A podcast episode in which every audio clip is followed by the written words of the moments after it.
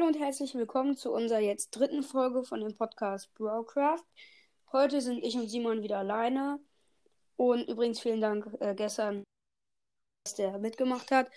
Heute machen wir einen etwas kürzeren Podcast und wir reden darüber, welche Blöcke wir im Bau von Häusern im Kreativ, also im Kreativmodus, bevorzugen.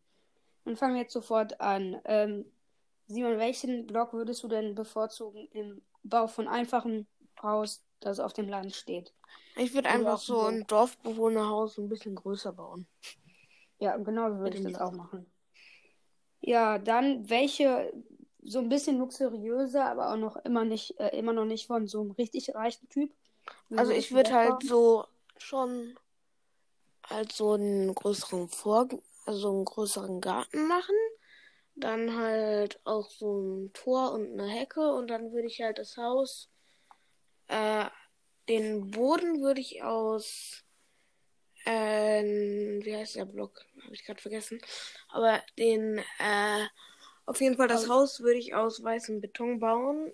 Und wenn es nur so ein kleines Haus ist, aus weißem und schwarzem Beton und dann so eine und halt äh, mit äh, Steinplatten auch noch.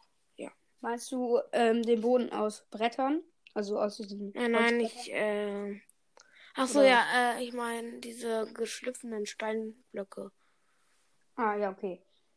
Dann, ähm, ich würde das eigentlich auch so machen wie du. Als Boden würde ich Holzbretter nehmen.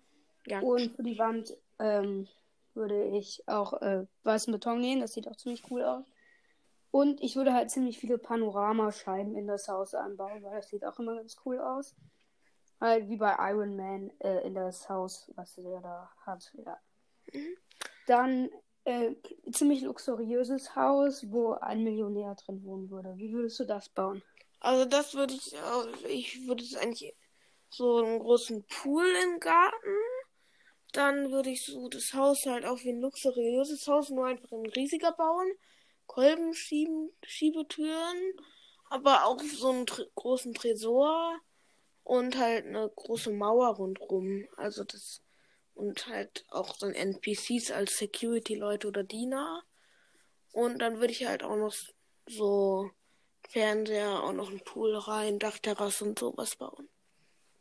Ja. ja. falls ihr jetzt nicht wisst, wie man einen NPC macht oder was das ist, das ist so ähnlich wie ein Dorfbewohner, der halt die ganze Zeit auf der Stelle steht. Und dann kannst du den benennen, andere dir und äh, kannst ihm äh, Befehle geben, die er dann ausführt. Zum Beispiel, man kann irgendeinen Befehl eingeben und dann verkauft er zum Beispiel Diamanten wie ein Dorfbewohner. Äh, Im Tausch gegen Smaragde. Und die Formel, wie man den kriegt, ist slash Summon NPC. Also alles klein geschrieben.